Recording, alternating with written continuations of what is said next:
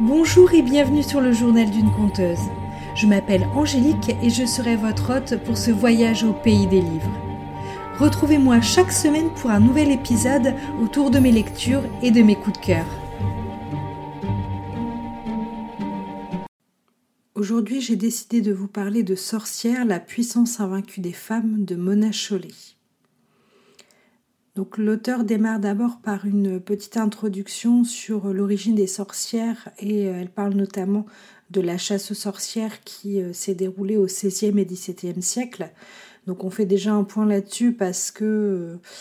ben, malgré tout ce qu'on peut penser, la chasse aux sorcières n'a pas eu lieu pendant le Moyen Âge mais pendant la Renaissance. Alors même si une partie, notamment les, les écrits sur lesquels se sont appuyés la chasse aux sorcières, euh, sont parus euh, au, XVe siècle, mais donc du coup en toute fin de, Moyen Âge. Mais euh, la vraie chasse aux sorcières, les tortures les exécutions ont lieu au XVIe et XVIIe siècle, donc pendant la Renaissance. Ensuite, très rapidement, l'auteur nous parle de l'image de la femme dans le siècle dernier, donc à notre époque, et de son évolution, de sa non-évolution. Elle aborde notamment l'image de la célibataire, euh, à savoir est-ce que c'est une femme libre ou est-ce que c'est une vieille fille avec ses chats? Et euh, elle questionne aussi sur le fait de, savoir si euh, être en couple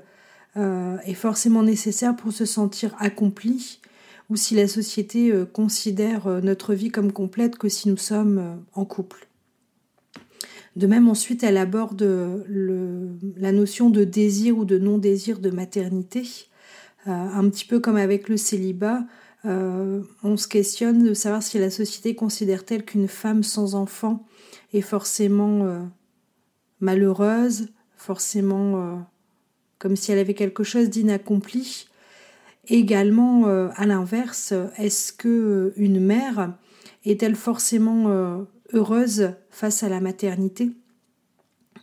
Euh, alors sur un sujet comme sur l'autre, il n'y a pas de, bonne ou de mauvaise réponse,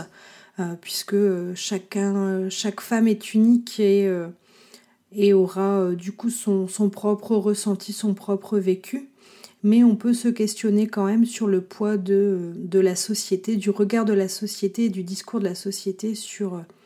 les, choix que les, femmes peuvent faire concernant le célibat et la maternité. On se pose également la, question, en allant un petit peu plus loin, en déroulant en fait la, vie, euh, en prenant le, déroulement de la vie d'une des femmes, euh, l'auteur aborde également le, vieillissement, plus particulièrement l'image que la société de, se fait euh, sur les femmes, on va dire après 40 ans, à mettre en lien avec ce diktat de la jeunesse éternelle, puisque alors là, on parle des femmes après 40 ans, mais on entend quand même que par exemple pour les crèmes anti-âge, on peut commencer à en mettre euh, à l'âge de 25 ans. Euh, ce qui paraît, du coup, on se dit à 25 ans, on est encore jeune, on n'aurait pas besoin de, de tout ça, mais voilà, ça questionne un petit peu ce, ce diktat de la jeunesse éternelle qui touche quand même majoritairement euh, plus de femmes que d'hommes, euh, puisque, alors je ne sais plus si c'est dans l'essai de Mona Chollet ou dans des articles que j'ai lus, mais euh, on parle aussi de, la notion notamment pour euh, les, actrices qui vivent le haut de leur carrière avant 30 ans ou avant 40 ans. c'est les périodes où elles sont les, les, mieux payées, où elles sont le plus demandées. Euh, alors que euh, un homme euh, va avoir plus de notoriété peut-être après 40 ans, 50 ans, voire plus, et va apparaître du coup toucher les, meilleurs salaires plutôt du coup en fin de carrière que qu'en début de carrière. Donc ça questionne aussi un petit peu l'image et cette différence qui est faite entre hommes et femmes, même par rapport à la vieillesse. Euh, donc, euh, pour revenir un petit peu du coup à, ce, à ce, cette notion de, vieillissement ou d'image de la société,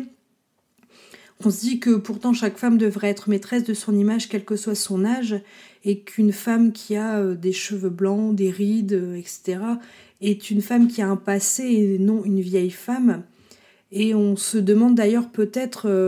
si ce n'est pas ça qui fait peur finalement, une femme qui a de l'expérience et qui du coup refusera peut-être de se plier, de se laisser humilier ou dominer,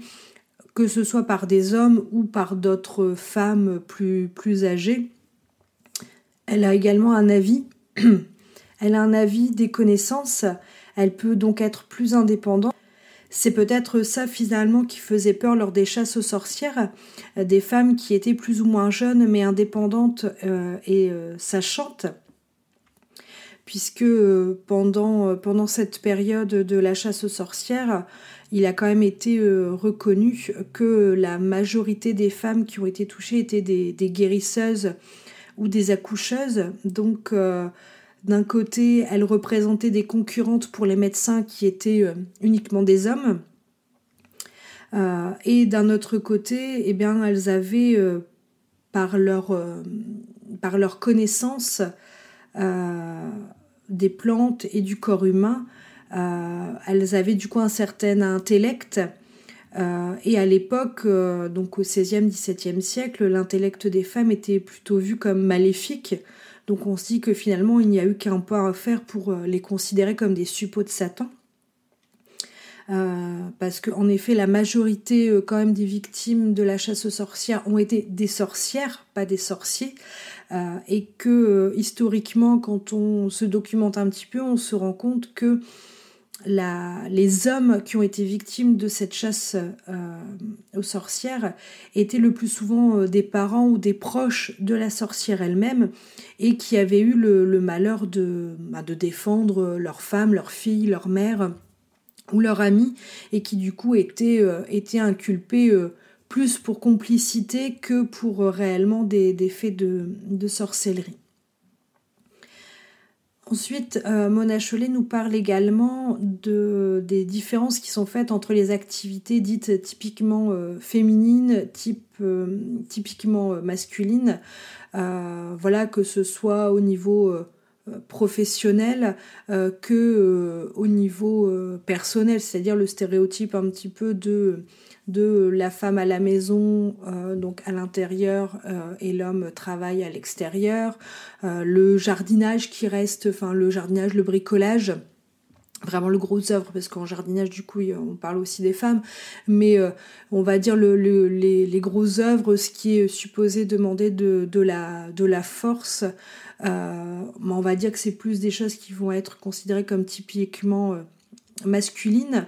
Euh, mais c'est vrai que bah, on se demande si cela est inhérent au genre et au, sexe ou si c'est plutôt dû à l'éducation jaurès, c'est-à-dire que si euh, depuis euh, notre enfance on a été habitué à ce qu'on nous dise non tu peux pas faire ça parce que t'es une fille, parce que t'as pas assez de force, parce que ceci, cela, forcément à l'âge adulte, ou pareil par rapport au sens de l'orientation, on dit que les hommes ont plus de sens de l'orientation que les femmes mais euh, on peut se questionner de savoir est-ce que c'est vraiment inhérent euh, bah, du coup au fait d'être une femme ou si c'est euh, plutôt dû au fait que voilà depuis, des, années, des décennies selon notre âge, on a été habitué à s'entendre dire bah non tu peux pas faire ça ou ah bah non t'es une femme donc ça ça c'est pas pour toi. Donc voilà ça re-questionne un petit peu tout ça. Euh, on fait également un lien euh, avec l'essor du, capitalisme euh, qui est mis parfois un petit peu en lien avec bah, l'exploitation des femmes, mais également avec l'exploitation des, des, esclaves des personnes noires ou des personnes étrangères, mais également sur l'exploitation de la nature, c'est-à-dire que depuis à peu près à la fin du Moyen Âge, la nature est considérée comme une ressource à la disposition de l'homme et comme une force à dompter, à dominer euh, pour l'homme. Et que finalement bah voilà ça nous pose tout un tas de questions euh, sur, euh, sur cette notion de, de l'homme a besoin de, dominer, que ce soit un être ou la nature de manière générale, la terre de manière générale se pose quand même la question du coup sur les bases de notre, de notre société qui est très fortement euh, basée sur, euh, sur la domination. Ensuite, très rapidement, dans les derniers chapitres, euh, le Mona nous parle également de tout ce qui est des notions de, harcèlement. alors en interprétant un petit peu le harcèlement comme un moyen de montrer aux femmes qu'elles ne sont pas pas à leur place. elle donne notamment l'exemple du milieu médical où alors après il faudrait voir au niveau des statistiques comment ça se décrit exactement, mais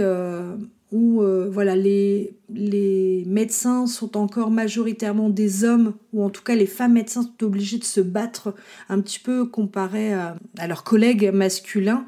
euh, mais que par contre on considère encore normal euh, une femme voilà qui va être infirmière, qui va être sage-femme, qui va être aide-soignante, comme si l'homme médecin gardait le, pouvoir, la connaissance, et la femme restait celle qui s'occupe des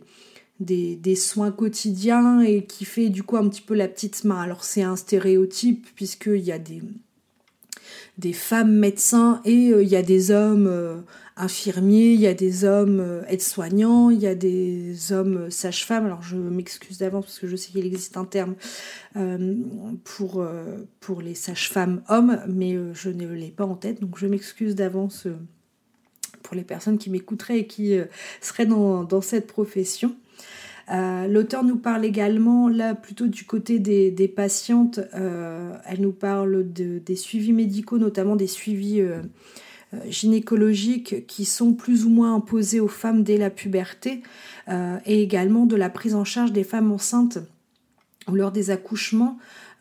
où ben, des actes peuvent parfois être très stressants et qui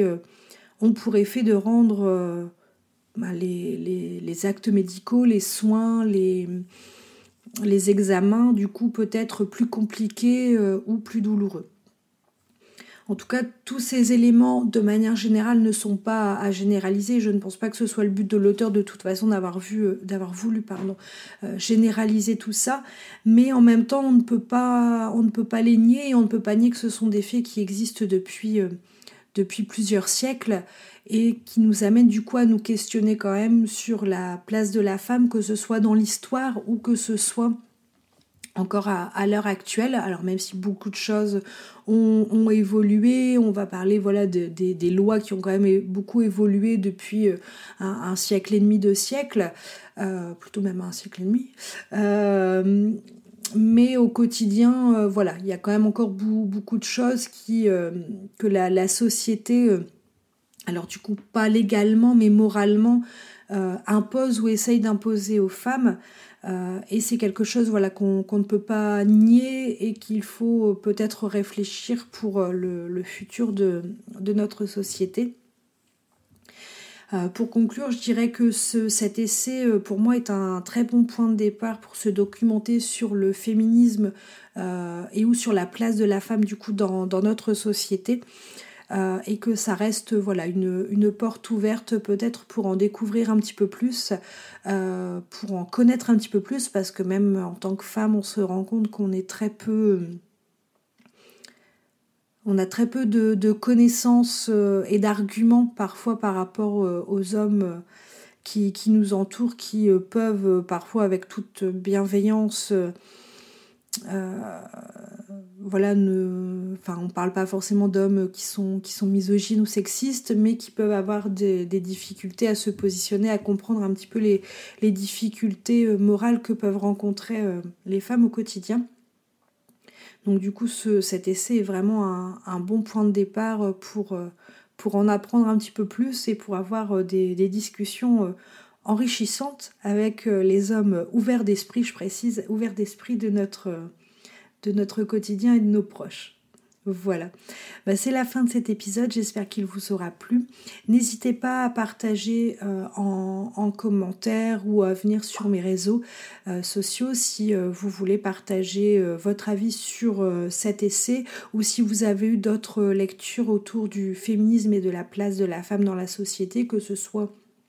euh, dans le passé ou, à l'heure actuelle. Euh, si vous voulez partager, n'hésitez pas. Et que vous soyez un homme ou une femme, je suis ouverte à toutes les discussions, donc il n'y a pas de, il n'y a pas de. Merci à vous d'avoir écouté cet épisode. J'espère qu'il vous a plu. Si vous avez aimé, N'hésitez pas à laisser une note ou un commentaire sur votre plateforme préférée et à le partager autour de vous. Je vous souhaite une belle journée ou une bonne soirée et à la prochaine